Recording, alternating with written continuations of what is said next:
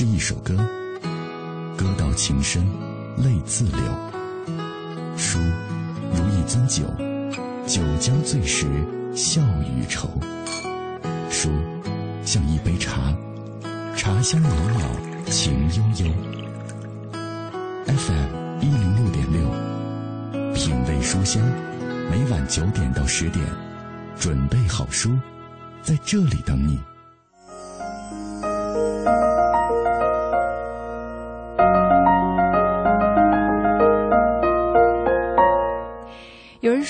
作家都是杰出的故事大王。一个受欢迎的作家，对于作者而言，就像是钓术精湛的渔翁。鱼儿们咬着香饵，在水里被摆布了很多圈之后，嗖的一下被拎出了水面。游子扑腾着，连连叫好。意犹未尽之时，渔翁再次把鱼放进水里，然后开始新一轮的愿打愿挨，继续来浸透每一颗渴望阅读的心。如梦的夜色，沉醉的书香。这里是 FM 一零六点六，中央人民广播电台文艺之声正在直播的品味书香。我是今晚陪你阅读的五科。今天一个小时的听书时间呢，我们将要阅读分享作者张宏杰继大明王朝的七张面孔、中国国民性演变历程之后的又一全新力作《曾国藩的正面与侧面》。这本书由著名的记者柴静作序，学者刘瑜作跋，包括有罗振宇、还有老刘以及于世存联名推荐，让读者从现代人的角度和很多不为人知的细节当中来重新的认识和了解曾国藩，也许会让你觉得，哦，这个人其实还挺有意思的。估计朋友们在读到或者是听到这本书之前，大多数人眼里的曾国藩也许是一个勤奋的成功学专家，但是当你读过张宏杰的这本书，也会认为他也是一个谦虚谨慎的老头儿，或者是一个学习型的人才等等。从这本最牛励志地啊曾国藩升职记当中，我们看到了从一个愤青到史上最成功的官员。而著名的学者、畅销书的作家张宏杰，他以第一手的资料，那么书写了主人公经历了五次耻辱，怎么样的脱胎换骨，非一般的笨拙，非一般的精明，来细数这位非典型清官曾国藩的收入和支出，全面的揭秘他的生存大智慧。当然，在我们节目的直播过程当中，也欢迎听众朋友和我们一起来聊一聊今晚的一个互动话题哈，说说那些让你印象深刻的历史类文学作品，或者是一些历史人物。有人说，历史之所以迷人，就是因为它充满了各种未知性和神秘感。有人感慨说，历史也许就像是一条长河，涤荡了因，只留下了果和使人迷醉的想象。那我们今天的这个互动方式呢，也很方便哈。您可以在微信公众账号里面来搜索到“文艺之声”，直接用文字跟我来进行交流，就是没问题的了。或者在新浪微博当中也继续的搜到“品味书香”，或者是我的个人微博“五颗 CNR”，在我们今晚的直播帖后面留下你的感受和评论。此刻静下心来，穿越时空的隧道，任思绪飞扬，在书页翻动间，让你的夜晚更加美好。以下时间，我们还是先进入到今日阅读观察。今日阅读观察。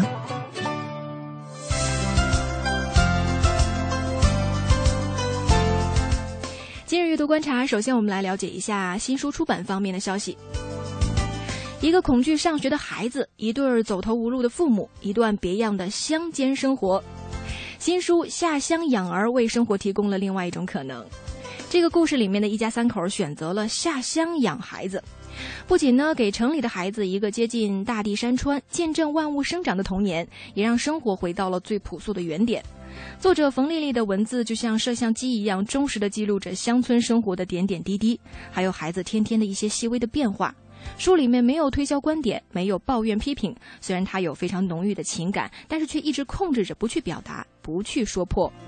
文字当中捕捉到了我们肉眼看不到的细节，正是令人世界的这个我们思绪万千、心灵颤动的部分。下面我们来关注一下中国新诗百年大戏编纂活动在北京启动。中国。文联出版社和中国诗歌万里行组委会日前在北京召开发布会，这也预示着中国新诗百年大戏的编纂活动是正式的启动了。那么，相关负责人介绍说呢，中国新诗自五四新文化运动当中诞生，自以这个一九一七年《新青年》发表胡适的白话诗八首为标志，那么到二零一七年即将会迎来一百周年了。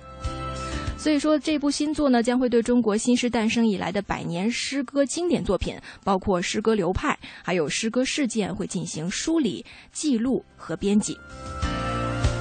整个作品呢分十卷编辑，将于二零一八年底全部的完成出版工作。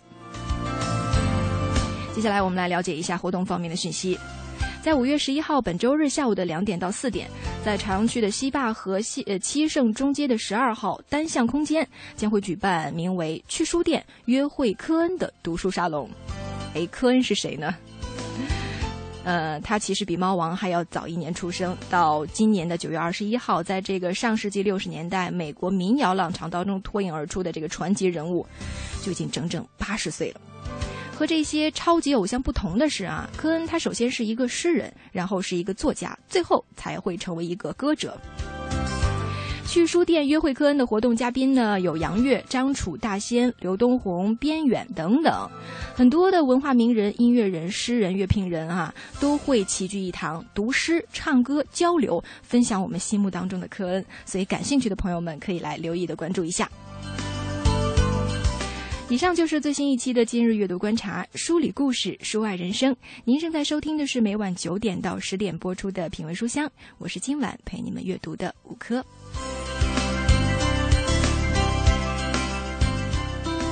有时候，我们想要慢下来，静下来，听花开的声音，观夜战的曼妙，品书墨的芬芳，告诉自己，生活简单美好。FM 一零六点六，每晚九点到十点，品味书香。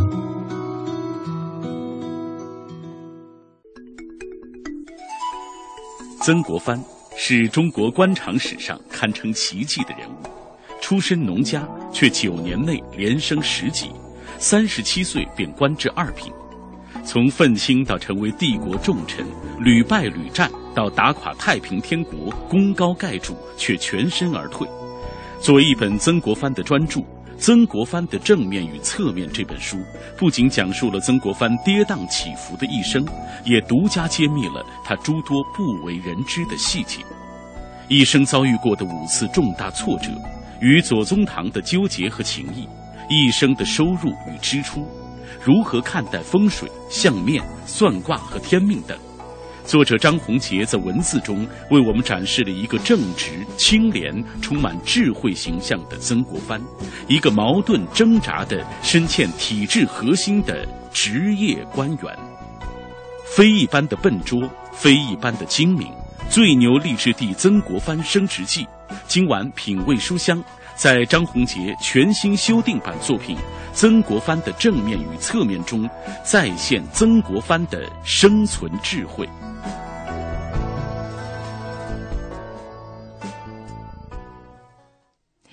今晚的品味书香呢，我们就有请到了这本中国特色的生存哲学《曾国藩的正面与侧面》的作者张宏杰老师做客我们的节目。首先有请张老师，您还在思考当中是不是？啊，啊，听众朋友们，大家好。好，跟我们进行了一个简单的这个问好哈。呃，其实最近一段时间呢，我手边经常翻的就是您的这部作品，现在还拿在这个手上哈。您在这部再版的新作《曾国藩的正面与侧面》啊，这个一开篇就说，就写到说，很多朋友听说您要写曾国藩都不赞成，说满大街都是他的书，再写能写出新意吗？现在这个再版书也出来了，如果现在再问您这个问题，能写出新意吗？您的答案是什么？呃，确实，嗯，呃，关于曾国藩的书啊，在市场上实在是太多了。对，呃，大家到书店呢，可能一整个书架子都是关于曾国藩的书。嗯，但是这些书呢，它有一个共同的特点，基本上都是围绕着这个成功学这个核心去写的。嗯，好多书，比如叫什么《曾国藩升迁记》，对，《曾国藩升官法》，嗯哎之类。那么我的这本书呢，和这些书呢还是有所不同。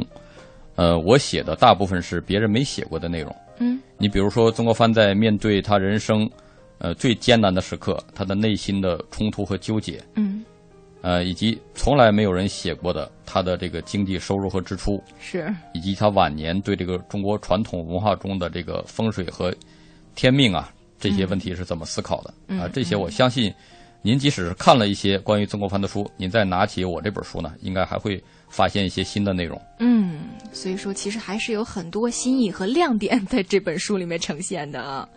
呃，其实这本书给我们展示了一个，我们刚才片花也说了啊，从这个愤青到史上最成功的这个呃官员，他用非一般的笨拙和非一般的精明做成这个最牛励志力的故事，其实还是脱离不了，就有一点点成功学的这个因素在里头哈。那从历史人物回归到现代，您在书写的时候，最想给当下的读者传递的是一种什么样的信息和力量呢？呃，我想我们从曾国藩身上得到的最大的启示呢，嗯。就是像曾国藩这样一个天资非常平庸、各方面都非常平庸的人，嗯。他通过自己的刻苦的磨练呢，也可以达到一个我们所说的传统社会最后一个圣人，嗯。呃，或者说呃一个超人的那样一个境界。就是说，我们每个人实际上都可以脱胎换骨。嗯，呃，以古人，然后也会影射到我们现在的一些这个工作、学习或者生活当中。嗯，对。呃，那还是回归到这个作品本身哈。这个书名儿一语中的，曾国藩的正面与侧面，主人公呢肯定是曾国藩，但是您在书里说曾国藩很笨，很平庸，有很多的这个读者，尤其是年轻人，就觉得说，他真的很笨吗？啊，这个证据在哪里？他的平庸到底有哪些表现呢？哎，曾国藩这个笨呢、啊是一目了然。嗯，你比如说，曾国藩读书的时候呢，他去考秀才。对，我们知道，秀才是中国传统功名当中最低的那一等。嗯你要是在科举路上有所成功的话，首先你要考中秀才。那么曾国藩考秀才呢，前后考了七次，嗯哎，前六次都失败了，直到第七次呢，才勉强中了个秀才。说他勉强呢，他是中的全县的这个倒数第二名。嗯那么说他笨呢，因为曾国藩这个智商啊，他的这个遗传基因不太好。哦，他父亲叫曾林书，嗯，这个人呢，也是从十几岁开始考秀才，一直考到了四十三岁哎呦，啊、头发都白了才考中一个秀才。嗯估计呢还是考官看他太可怜了，对吧？嗯连续考了这么多年，最后呢赏给他一个秀才。嗯对，这就可以看出老曾家的这个遗传基因并不是特别的出色。嗯，但是我觉得他们锲而不舍的这个精神，好像还是值得这个传承和发扬的，是吧？，对，那你既然笨嘛，那只能是 靠笨这个鸟先飞是吧？对笨鸟先飞，啊，比别人多付出。对，嗯，所以其实我们也觉得在这个平庸里面也有一些值得我们学习的，比如像刚才说到的这个坚持啊啊。呃，继续的勇往直前呢、那书里面就说哈，这个曾国藩他怎么就是由这么一个您刚才说天资很平常的这么一个人，普通人，变成了后来我们所说的这个圣人？您觉得这个就质变到量变的这个关键点在哪里？呃，曾国藩他那个呃三十岁那年呢，立下了一个志向，叫嗯学做圣人。对，就是儒家学说告诉我们呢，我们每个人如果是通过刻苦磨磨练的话，都可以达到圣人这样一个完美无缺的人格状态。嗯哼，那么曾国藩他学做圣人的方法呢，很简单啊、呃就是写日记。嗯而在青年时代呢，我们刚才说了，曾国藩他各方面的都比较平庸，其中也包括他的性格。嗯他的性格当中啊，也有很多我们今天常人常见的一些缺点和毛病。比如说呢，曾国藩这个人是比较懒散的。呃，我不知道你对星座感不感兴趣啊？嗯，稍微有一点点了解。有点了解。你像曾国藩这样的人，我们读他的这个家书和日记，嗯会感觉他有可能是一个土象星座的人，就是说他哦呃为人比较固执，然后比较有耐力。嗯，但是实际上，你要查曾国藩的生日呢，你会发现他是一个射手座的人。哦，那么射手座的人，我们知道他可能都比较活跃一点儿。嗯曾国藩年轻的时候就是这样。嗯年轻年青年时代的曾国藩呢，他坐不住嗯。啊，他每天呢，他呃没有多少时间用来读书学习，他最爱串门儿 嗯。呃，走东家串西家，跟人家去下棋嗯。啊、聊天儿听戏，嗯。呃，然后有一次嘛，这个翰林院放了一次假，嗯。放了大概四十多天，在放假之前呢，曾国藩呃，做了一个详细的计划，说我这四十天呢，我要充分的利用，嗯。我要读好多书，要写几篇文章，计划的特别好。嗯然后等这个四十天结束之后，曾国藩写了一篇日记，说我总结一下这四十天，除了除了写一封家书之外，我什么都没干。哎就等于说这个计划表后来没有付诸行动哈。哎，这就跟我们学生时代一样，我们一放寒假、放放暑假，说我们要做很多事情，嗯等到快开学的时候一看，其实什么事儿都没干，对吧？在那个游戏当中就度过了。对，所以曾国藩呢，他我们说过，他在修身过程当中啊，他的呃最主要的一个经验呢，就是他通过写日记的方式，每天用公楷，就是工工整整的小楷啊，嗯把自己这一天从早晨起来到晚上睡觉，所有的一举一动、一言一行，大脑中的每一个念头都过一下电影，哦，发现每一点不符合圣人要求的，他都要挑出来。嗯啊，他的这种反省呢是非常严格的。你比如有一次，他到一个朋友家里去做客，朋友的小妾呢很漂亮，嗯。他就不自觉多看了两眼。哦。回去之后呢，就在日记当中写说：“我这种举动啊，显示了我内心的好色，而且呢非常的不文雅。嗯。哎，他就通过这种方式，就是说每天都在不断的磨练自己。嗯，然后他把记日记的这种方式呢，坚持了整整一生。哇，哎，一直到他临死哎，到他临死前一天，他还在记日记，还在不停的，呃，总结和反思自己身上的缺点。嗯所以日积月累呢，他的这个很多习惯呐、对吧？很多思维方式、做人的方式啊，就慢慢的在发生变化。嗯，哎，我想这个呢，对我们今天的，特别是青年青年朋友吧，应该说是有一定的启发意义。嗯，是，也许我们不是所有的人都能够成为圣人，但是至少我们可以在日积月累，在生活的点点滴滴当中，更加的靠近圣人哈。对，是，嗯嗯其实我们在翻阅这本书的时候啊，呃，曾国藩的正面与侧面就看到了，在序言部分邀请到的是著名的记者主持人柴静啊，他来做的序，他也是深入浅出、侃侃而谈，写了九个部分，也是非常的详尽啊。是什么样的一个机缘，哎，促成了你们两位应该说是有一点点跨界的这个组合啊？对我跟柴静认识也好多年了。嗯，呃，最初呢，是因为我出了一本书，叫《大明王朝的七张面孔》。对，那么他看了之后呢，他挺喜欢，嗯他就写了篇博客，嗯呃，放上去说、呃向大家推荐这本书。啊，从那个时候起呢，我们就认识了。然后柴静这个人呢，他非常喜欢读书，嗯啊，也非常爱思考。呃，他知道我在写曾国藩呢，他说他对这个人也挺感兴趣。嗯，我说那你也写一篇对吧？放到书里面。啊，就当时就给他邀约了哈。对，嗯呃，他果然后来就写了一篇挺长的东西。嗯呃，后来我我说那我就放到书里面做序。他说那，呃，你做序做跋都可以。做序做法都可以。对，嗯后来就收进来了。啊，等于说这个合作还是比较顺利的。对，因为他嗯柴静本人呢，对曾国藩这个人也是非常感兴趣。嗯，哎，他对中国传统文化，特别是像曾国藩这样一个，呃，意志力坚强，然后做了很多大事的人，啊，充满了兴趣。嗯，对。嗯，很多听众朋友，如果您今天是第一次听到这个张老师的声音，或者第一次听到我们今天要推荐的这本书《曾国藩的正面与侧面》，你就会觉得，哎，这不仅仅是一个普通的这个历史类的读物，它很有这个趣味性，很生动。包括呃，张老师刚才您跟我交流的时候，哈，您讲的很多的一些细节、一些小故事，我觉得还充满了这个幽默感啊。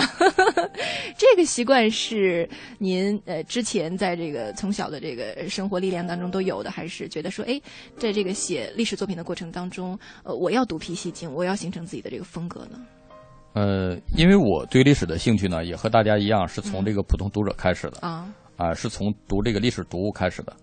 所以我知道，你要是把这个历史读物写的像一个高头奖章那样，是吧？嗯啊，给他那个前头有个序言，然后缘起，然后呃别人写了什么，嗯然后这个材料的分类，这样一步一步下来呢，就把这个东西写的非常的枯燥，嗯，不符合大家呃阅读历史的这种呃接受的原理。那么我想，我写一本书，起码不给你带来别的，要给你带来阅读的快感，是吧？这个特别重要，一下子就把我们给吸引住了哈。对，起码就是说你让你呃，在阅读的过程中，这么几个小时之内，你是很愉快的，感觉很愉快的。嗯，所以我觉得就是呃，无论今天给您做节目，还是这个这两天在读这本书，我自己感觉也很轻松哈。就是在这个呃历史类的读物当中少有的那种，就刚才你说的这种寻找了一种快感哈。啊，尤其在这本书的这个封面上，刘瑜他说这么一段话，我觉得也是跟您的这个呃。写作，包括您在白讲坛当中讲的一些历史的这个段子的这种风格，还有点相像。他说，张宏杰是真的喜爱曾国藩，他把曾国藩刻画成一个正直又不乏圆通、清廉，但是却也有挣扎、智慧呢，但是又有点笨拙的学习型人才。这种正直、清廉、智慧固然是正人君子的题中之意，但是圆通、挣扎、笨拙，则给他增添了人性的质感，就让我们觉得很真实。他说。高大全这款男人早都已经 out 了，据说现在流行的是缺陷美，您同意吗？对，嗯，我对曾国藩这个人呢，确实是非常欣赏，在写写作的过程当中呢，可能也呃确实注入了一点感情，嗯，因为我感觉曾国藩呢，他是在中国历史上很难得的一位，充分体现了中国传统文化正面因素的这样一个历史人物，嗯，哎，我们说现在我们讲到中国历史呢，可能很多人。反思比较多，对。但是如果谈到继承呢，我们可能从曾国藩身上啊，会找到很多入口。嗯。所以也希望听众朋友们在我们节目的直播过程当中，通过我们的微信或者是微博平台，跟我们今天做客品味书香的张宏杰老师有一个近距离的沟通和交流哈。哎，平时呃，张老师您可能更多的时间是在做学术啊，做一些文化交流，或者是写书和读者这种面对面的这种沟通。呃，近距离的这种交往，做呃机会多吗？呃，应该说不是很多。嗯，呃，可能会到各地做一下讲座，呃，做讲座的时间比较多。但是像这种，呃，电台的访谈不是很多。嗯，是。呃，我们来看一看听众朋友们的对我们这个节目的一些这个听后的感言哈。他们其实也是边听边发来一些文字，比如说这个，呃。韩小包就说说喜欢百家讲坛，喜欢里面大师们讲的历史。其实说起百家讲坛，我们觉得就是各种高大上哈。呃呃，您觉得大师这个称呼，呃，在您的理解当中，就是一个是一个什么样的一个概念呢？哎呀，大师这个词儿现在有点乱了吧？是吧？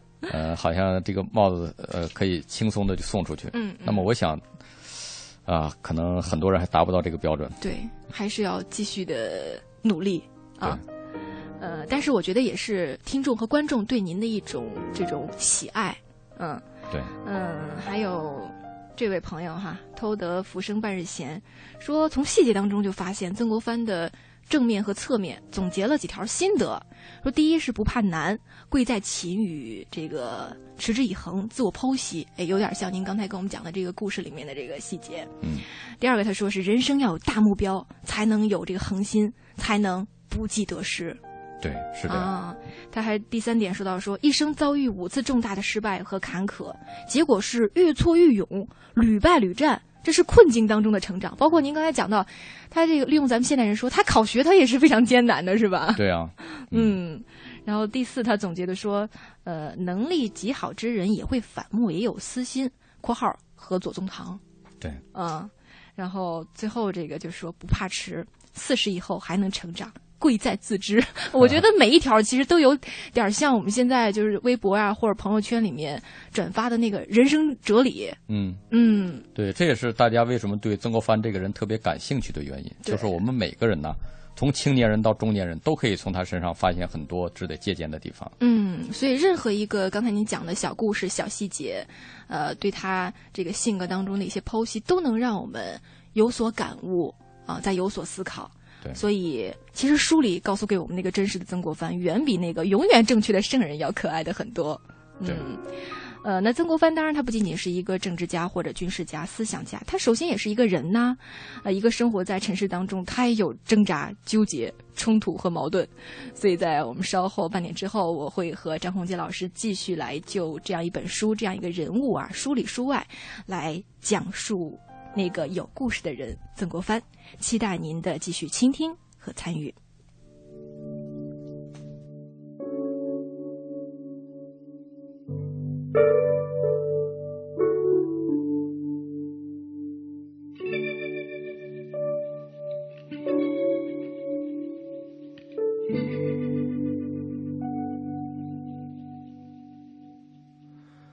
也许是出发太久，我竟然迷失在旅途。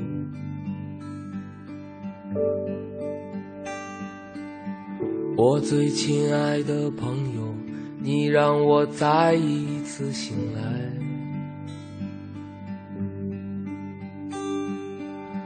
听你说的故事，深深打动我，来自这个世界。来自我们真实的生活，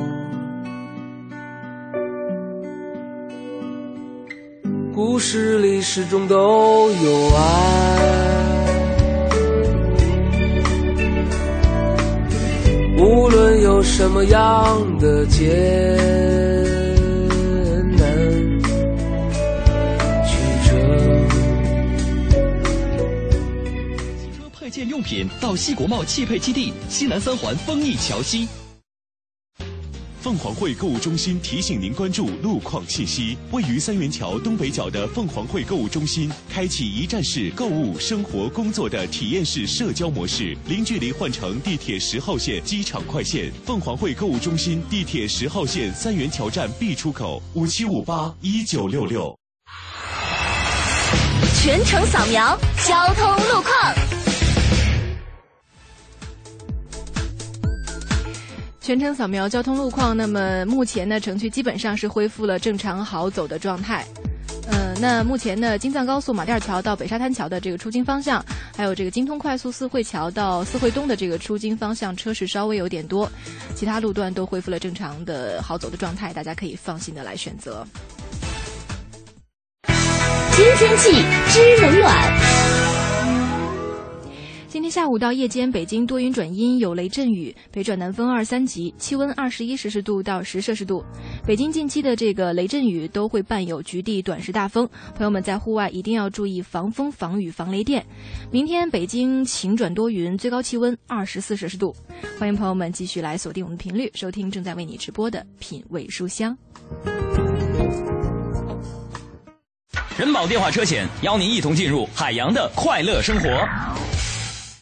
我的车友朋友们，你们还为出险修车、理赔、车辆年检东奔西跑耽误时间吗？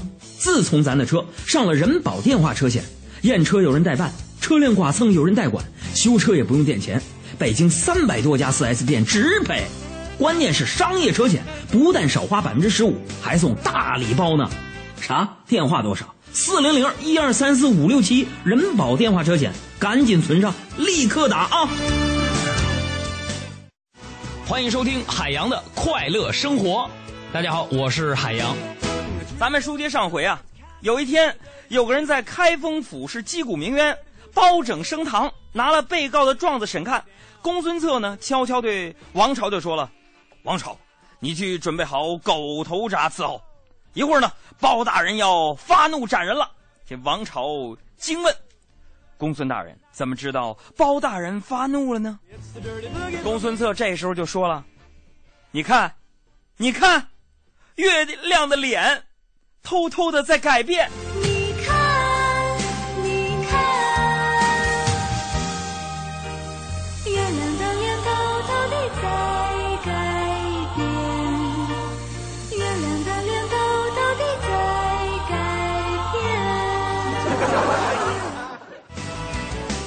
洋的快乐生活，下个半点见。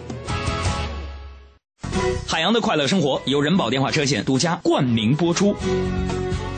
电话投保就选人保。四零零一二三四五六七。托尔斯泰在阅读中发现智慧的钥匙。惠普尔在阅读中找到人生的灯塔。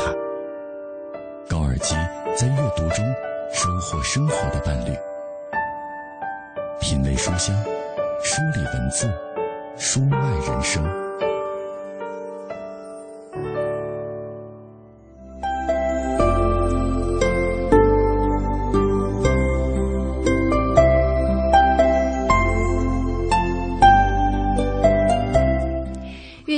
香，越读越美丽。这里是 FM 一零六点六中央人民广播电台文艺之声正在直播的品味书香，欢迎回到节目当中，我是今晚陪你们读书的五科。今天一个小时的听书时间呢，我们将要继续的阅读分享作家张宏杰继大明王朝的七张面孔之后的又一力作《曾国藩的正面与侧面》。刚刚我们也提到了哈，这本书是由柴静作序，刘瑜作跋，包括这个罗振宇、老六和于世存联名推荐。稍后这本书的作者，那么。作家、学者、央视百家讲坛的主讲人张宏杰老师也会继续的做客节目，来讲述他的一些写作经历和文学情怀。欢迎朋友们和我们一起来互动交流您的一些听书心情啊！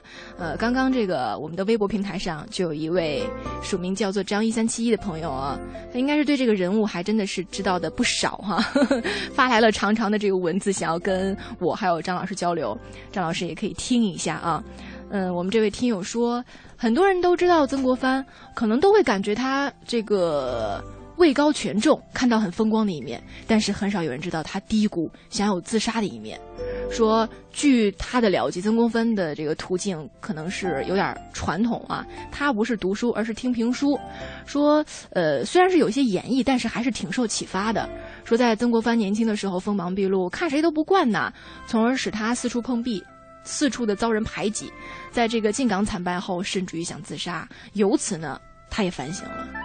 张老师，这位听众这个分析的怎么样？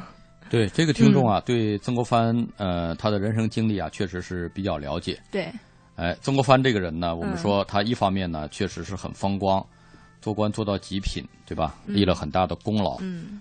呃，但是从另一方面来讲呢，曾国藩这个人他一生啊，活得非常苦。也可以说曾国藩呐，我反正我看了这个中国历史，我感觉他他是可以称得上中国历史上第一大苦人。哎呦，第一大苦人都排到这个头牌交椅的这个位置了，第一位了。嗯，因为像刚才这位朋友说的，曾国藩一生中呢，实际上他多次啊试图自杀。那么他自杀呢，主要就是因为在和这个呃在军队作战过程当中，他那个领兵作战失败，他感觉呃对不起朝廷，嗯啊有三次试图自杀。但是后来呢，都被他的随从给救起来了。嗯，但是到了晚年呢，曾国藩在写给他的弟弟的家书当中呢，曾经说过这样一段话：，说我无日不思遁入掩蔽箱子当中，嗯，可以万事不思，昂然甘寝。什么意思呢？就是说我每天都盼着早一点爬到棺材里，去安安稳稳的躺在那儿，什么事儿都不用我管了，我就可以快乐的长眠。这就证明他身上背负的这个任务啊，实在是太重了。嗯，也可以说太大。哎，他给自己的压力太大了。嗯，但是反过来说，也正是因为这样大的压力，曾国藩把自己逼入到绝境，才把他身上的所有的潜能、所有的能量都激发出来，哎，才以非常平庸的资质做成了立功、立德、立言三不朽的那样一个境界。嗯，就是我们现在经常说的这种突出重围了。对，嗯嗯。所以这个人还真的是值得我们现代人细细的去研究和品读一下啊。嗯，还有这位署名叫做呃小毛爹的这个朋友，他说这本正面和侧面能够让我们在阅读的时候更真实的感受这个人物。呃，咱们经常说呃金无足赤，人无完人嘛，看完才知道原来过去当官的也不容易啊。很喜欢这种历史故事，也是啊。很多人可能在在没有呃深深刻的去接触这个人之前，就觉得说，哎呀，这个朝廷为官，可能呃经过之前的那个呃所谓的那个呃求学的道路之后，现在应该好好的去享受一下，呃所谓平步青云。但是曾国藩他还真不是啊。嗯，对，嗯，曾国藩做官呢，他实际上不是说想通过做官来发财，嗯。也不是想通过做官来给自己谋什么私利，对，他还想通过做官呢来达到自己内圣外王的这样一个人格理想。嗯，哎，所以你看他漫长的几十年的做官生涯，他没有把国家的一分钱装入自己的腰包。嗯，他是一个非常清廉的官员。嗯，生活呢？您刚才说的这个收入与支出 还是比较明了的。对，嗯，从本质上来讲呢，他应该是一个清官。嗯，但是曾国藩这个人又有一个特点，他在很多生活细节上呢，他又和光同尘。嗯，他不会说。把我是一个清官这一点呢讲的特别明白。嗯，有的时候这个官场上一些不得不做的做法呢，比如请客吃饭，啊，比如送礼，他也会去做。人情世故啊，人情世故他也会去去去去执行去参与。对他也会做的跟大家一样。嗯，他是怎么一个想法呢？他后来给自己的儿子的家书当中提过，他说：“我这辈子做官呢，我只想做些实事，嗯我不想得大名，哦，有以清廉之名为忧，就是说我不想让大家知道我是一个清官。嗯为什么呢？他说一有清明，便有很多挚爱，就是我如果是做了清官，大家就以为我的同僚都是贪官，是吧？哦那就呃显得别人都不好了。嗯，这样呢，别人就对我有意见，嗯我在这个官场上呢就很难生存下去。嗯所以呢，虽然我实质上是个清官，但是我表面上要跟大家一起呢和光同尘，嗯，这样有利于我团结尽可能多的力量，来和和我一起呢做成一些大事。就是刚才我们所说的他的那种官场的生存智慧。哎，对，嗯，是这样。对。那我们节目的直播过程当中，更多的朋友可以继续在我们的微信公众账号里面搜索到“文艺之声”。啊、您有些什么样的这个问题，无论是对于曾国藩也好，还是包括张老师之前在百家讲坛当中的一些这个表现呀，读过他之前的一些作品哈，啊、有些什么问题都可以通过文字哈来让我们看到。那么还有一种方式就是新浪微博，您可以搜索到“品味书香”，或者是我的个人微博五颗 CNR。当然，我们也艾特了张宏杰老师的微博哈，你也可以在他的这个微博那里进行评论留言，啊、说一说你的感受和一些最直接的观点都是没问题的。所以今天一个小时的时间，我们来回望这本书哈，不同于以往的这个历史作品，呃，这本书它是透过很多很多的细节，让我们觉得。这个老人哈非常有意思哈，包括我在看的时候，我都觉得妙趣横生。比如让我印象深刻的，您说这老人家很少洗澡，经常几个月才洗一次脚。对，说呃他在做总督的时候，将下属这个单位进贡的钱用于公款吃喝送红包。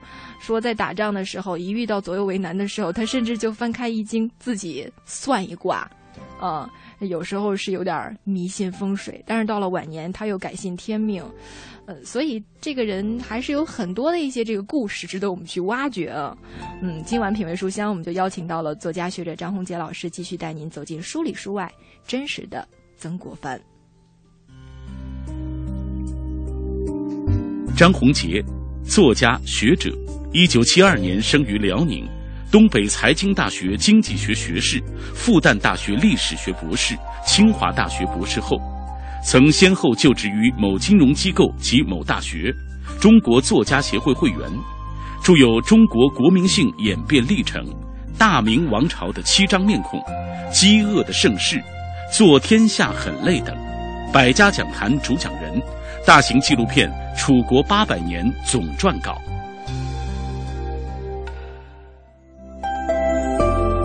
我们通过一个小片花啊，更加从细节的来了解了一下张宏杰老师啊。其实刚刚我们在上半段的时候，呃，说到了您的这部作品，包括您之前让大家熟悉记住您的作品啊，呃，像我们刚才提到的这个大明王朝的七张面孔哈，呃，当时也是柴静他个人比较喜欢的一个作品了啊。嗯，在那本书出版不久呢，我们就在报纸上看到了很多的这个文化名人、名嘴们，比如说像白岩松啊，包括柴静，都是有提到对这本书的一些这个评论。呃，那年《艺术人生》的这个年终点评，很多主持人也提到了这本书。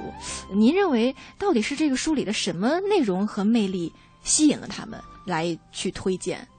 嗯嗯，对，这个事儿挺有意思。就是后来我到中央电视台，几乎碰到的每一个人，嗯都跟我说《七张面孔》这个书啊他们都读过。嗯，当时呃，张悦说白岩松买了二十本送人，哇啊，好多人也是买了好几本儿呃，推荐给周围的朋友。嗯，啊，所以这本书呢，应该说在媒体人当中还是比较受欢迎的。对，那么我想大家喜欢这本书的一个原因呢，就是，呃，我可能在我的这个写作当中去试图还原一些历史人物的本来面目。嗯，因为中国传统的这种历史叙述方式呢，就是一写到一个人呢，就会首先把他定位是一个好人还是坏人。嗯是好人呢，就把他呃描述成一个神，对吧？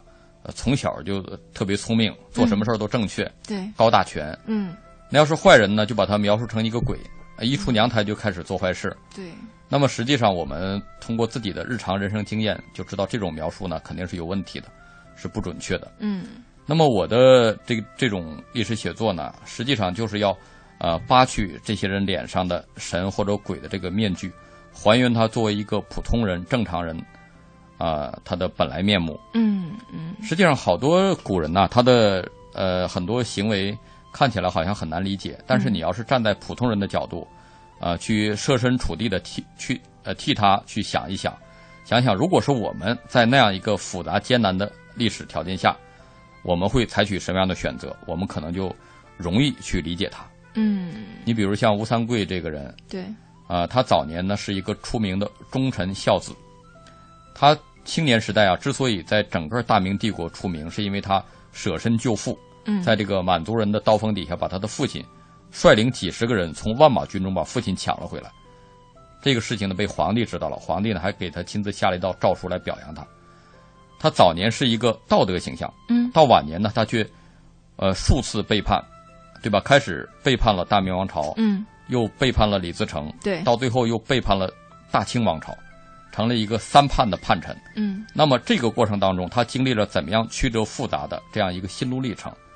那么我就希望呢，通过我的呃对各种细节的展示，嗯呃，然后过程当中呢，可能还引入一点心理分析的这样的写法，嗯为大家展示他在各种困境面前的这种纠结挣扎，呃，让这个人的这个形象呢，他的很多选择呢就变得可以理解。对，就是不仅仅是您刚才说的，我们通过一些这个历史文献看到的都是那些模式化的人物，呃，这些历史人物其实也可以通过一些错综复杂的一些这种呃材料也好、依据也好，合成一个呃有血有肉的真实的人，对啊，我们才会更加的从心灵去靠近他们。嗯就是啊，实际上他们都是普通人，没有人生来就是神或者是鬼。嗯，呃，我们刚才聊到了您的很多作品啊，呃，无论是今天晚上分享的曾国藩的正面与侧面啊，包括之前您写的这个中国人的性格历程等等啊，现在陆续都成为了历史文化类的畅销书。其实，呃、这个。历史文化类畅作为这个畅销书的门类，我觉得还挺不容易的啊。尤其主持人张悦哈，他曾经说您的书是属于极少数历史书的第三类，他把历史书做了一个分类，说什么是第三类？说就是那种既有学术研究，又有不腐朽的价值观支撑，还有温暖的人性关照和个性的表达。您觉得这个评价准确吗？呃，反正我感觉啊，嗯现在这种历史写作呢，大致可以分呃这样几个类型。嗯第一个类型呢，就是追求趣味化，就是把这个历史呢讲的有趣一些，专门讲里面的故事。嗯你像明朝那些事，对吧？哎就是是这种写法。嗯嗯这这种作品呢，我感觉很好，它呢嗯可以呃引起大家对历史的兴趣。嗯那么另一类呢，就是像我、像吴思、像易中天这样的，嗯就是试图在呃讲历史的同时呢，传达自己对历史的一些见解和看法，就是所谓的史实的这样的嗯一类写作。它相对明朝那些事呢，可能就显得呃稍微硬了一点儿。嗯。但是呢，我们在讲述的过程当中，还尽量想把这个事讲的有意思一些，嗯。呃，讲的让大家呃能够轻松愉快的看得下去。嗯。那么还有一类呢，就是呃津津有味的分析我们历史、我们的传统文化当中一些负面因素，嗯。比如厚黑学，嗯。对吧？嗯。呃，比如什么这个量小非君子，无毒不丈夫，对吧？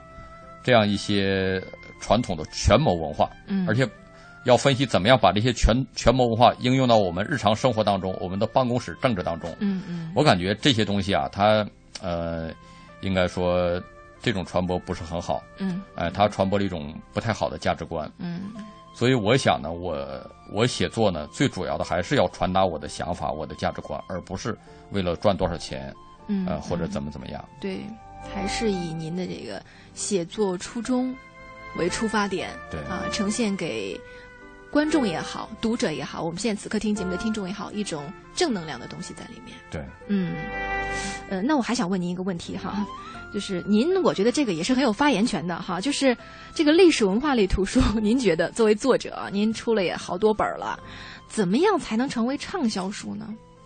嗯，就卖的好，呃，这个畅销书啊，我想嗯主要还是你在写作的时候，你心里要有读者，你要尊重读者。嗯嗯你像我在上学的时候，特别我在上初中、高中的时候，嗯我是非常讨厌历史这门学科的。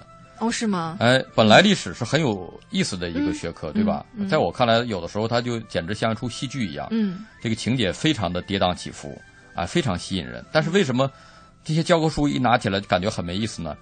因为我们知道它就是把这些历史故事啊，它给你分解，嗯分解成年代，嗯，然后事件梗概，对，最后总结一下它的意义。就都可以把这个历史事件整个画一张图表，哎让你去记住。对他嗯。把那个有意思的细节，那些有体温的、这个有味道的东西都给你呃风干了、排除掉了。就好比说，呃，一个大厨做了一、一盘这个热气腾腾的非常香的菜，嗯。你却非得把它拿去呢，把它这个风干，嗯。然后分解成什么盐呐、维生素啊、叶绿素啊，这样让你分着一样一样吃下去嗯啊。这种做法我感觉实在是太残酷了。嗯那么我的这种历史写作呢，我就希望把大家看起来可能比较枯燥的历史材料呢，嗯给它复原成，呃，这个清脆可人的啊、嗯这样一盘菜，哦让大家呢能够津津有味的把它吃下去。舌尖上的历史可以这么说吧？可以这样说。对，呃，历史也可以用美食的这个方式来进行品味啊。哎，对，呃，您去年还出了另外一本书《中国国民性演变历程》，也是备受关注哈。这个国民性一直是大家还挺关注的一个热点话题。您在这个书里面想要阐释的到底是一个什么观点呢？嗯呃，关于国民性啊，确实是大家都比较关注。那么我们读很多国民性的书呢，会呃留下一个印象，就是好好像我们中国人的国民性当中呢，有一种劣根性。嗯嗯呃，或者用博洋的话来讲呢，就是有一种过滤性病毒。这种病毒呢，是我们从老祖宗身上传下来，嗯而且呢，这种病毒好像是无法去除的。那么我在这本书当中呢，应该说对这种观点呢，就做了一定的呃反驳。嗯我认为啊，呃，我们中国人在历史上这个性格前后发生了非常剧烈的变化。你就好比说，从这个春秋战国时代来讲，嗯春秋战国时代的中国人是非常尚武、非常阳刚，啊、他们的性格呢也是非常的单纯和质朴。嗯你好比说春秋战国的时候，每个国家都非常的好战，因为那个时候你要不好战，你就没法生存下去。嗯好比说吴国跟越国，我们知道，呃，春秋战国的时候是以生产有名的剑而闻名的，对吧？嗯那么吴越地区呢，大概就是今天的这个呃苏州啊、上海一带。那么我们知道，今天这个呃上海男人打架都是动口不动手，对吧？嗯嗯非常的彬彬有礼。对，但是在春秋战国的时候，绝对不是这样。哦那个时候的吴越一带的人特别好斗殴，特别的一言不合就拔剑相斗。嗯嗯那么实际上，一直到汉朝和唐朝，中国的文人呐也都是非常尚武。有一句唐诗嘛，叫“宁为宁为百夫长，不做一书生”，嗯，对吧？嗯但是到了宋朝之后呢，中国人就明显的开始，呃，崇文轻武，这个性格发生了很大的变化。嗯那么唐宋时期呢，我们看中国的文学非常的雍容大气，对，除了唐诗宋词这样中国文化的高峰。嗯但是到了明朝和清朝，特别是到了晚清，我们看好多历史记载，能够发现中国人的性格呢，就变得偏于保守，偏于懦弱。嗯所以，我们祖先的性格应该说在历史上从前到后发生了很大的变化，而不是一成不变的。嗯啊、那样的，就是像晚清那样所谓的东亚病夫啊，嗯所谓的身上有很多劣根性啊。嗯那么我在这本书当中呢，我就分析了一下中国人这个性格从前到后的变化的过程，以及它变化的原因。哦啊、以希望对我们所谓的这种国民性改造呢，能够提出一点啊、建设性的想法。嗯。如果您还没有读到这本书的话，也可以去关注一下这书里面的一些这个细节哈。啊，张老师用很多刚才他举的一些这个例子也好，依据也好，啊，给我们从前到后哈，在这个历史的长河当中，根据不同的朝代，把我们这个老祖先们他们怎么样来形成当时那个性格，又怎么样逐步的慢慢的去改变或者融合或者再突破这样一个过程，进行了深入的分析啊。大家可以及时的关注。其实今天我们聊到了这个您的书啊，是我们说到了书里的这个主要人物曾国藩，也说到了呃，其实之前您的一些作品啊，包括这个呃大明王朝的七张面孔啊，中国人的性格历程呀、刚才您讲到的中国国民性演变历程，都是您这个整个的文学道路的一些很重要的节点哈。呃，但是我在您的博客里，其实也看到了您写的一些这个文字哈，呃。这个置顶首页的一篇文章叫做《我的文学青年生涯》，说从一九九六年初，您把一个大信封投入邮筒，当时应该是想投稿是吧？对，嗯，到现在一步步文学作品的问世，呃，您觉得整个这个文学青年生涯，跟我们分享一下最大的收获是什么？嗯呃，确实，在我呃成长的八十年代、九十年代那个时候啊，呃，有一股文学热。对呃，今天的嗯呃，年轻人呢可能都不太理解了。嗯我们那个时候没有什么太多的娱乐，也没没有手机阅读，嗯啊、电视呢只有两个台，嗯也没什么可看的，嗯呃，也没有网络。嗯实际上那个时候全民的一种娱乐呢，就是阅读文学刊物。嗯像今天我们看起来特别纯文学的《当代收获》《十月》，对吧？嗯那个时候是大家都在看的，包括这个理发店的理呃理发员，呃理发店里的小妹嗯都在看这一类的这个杂志。嗯那么这种纯文学的作品呢，实际上它的这种深度和硬度呢，和今天的网络文学还是有所不同，所以就培养起了一点所谓的这个文学青年的这个嗯气质，呃，然后呢就感觉当作家是一个很美好的事情，啊所以从大学毕业之后呢，就开始写一点东西，然后尝试投稿。当时您在青年时代在读书的那个生活当中，您的理想是未来要做一个作家吗？呃，应该说大学毕业之前呢还不是，嗯呃，那个时候呢就是想找一个安稳的工作，对吧？嗯在一个小城市里面，然后能够尽快的混到副处级，嗯，哎可以 您可以您您很好的生活。跟这个书里的曾国藩的这个性格有点像哈。曾国藩的志向 曾国藩比我远大多了，啊他后来很快就混到了副部级。对他就是升得太快哈。对我呢，呃，这个志向非常的有限，嗯嗯哎，能到副处级，然后呢就可以生活各方面衣食无忧，嗯啊，就满足了。对，啊，实际上我是一个一直是一个没有志向的人，嗯，但 是啊，后来又怎么样？就是呃，从事就是我们其实看起来很艰苦的这个文学这条路呢？呃，毕业之后呢，嗯，分到一家银行工作，对呃工作非常清闲。那个时候银行还没有进行股份制改造，嗯。有点像国企，嗯，呃，有大量的时间哎有大量的时间没事儿做，那干什么呢？创作。呃，有点这个文学青年的基础吧，嗯。就开始写东西，哦。写东西，然后就开始投稿，对。啊、这样就走上了文学青年的道路。嗯，是，呃，可是您看，您写了这么多的书，包括在百家讲坛里面那么的，呃，很很很淡定、很睿智的给我们讲那么多的这个历史史实哈，呃，您难道就没有遇到过这个写作疲惫、低谷，甚至是灵感缺失的时候吗？如果遇到该怎么办呢？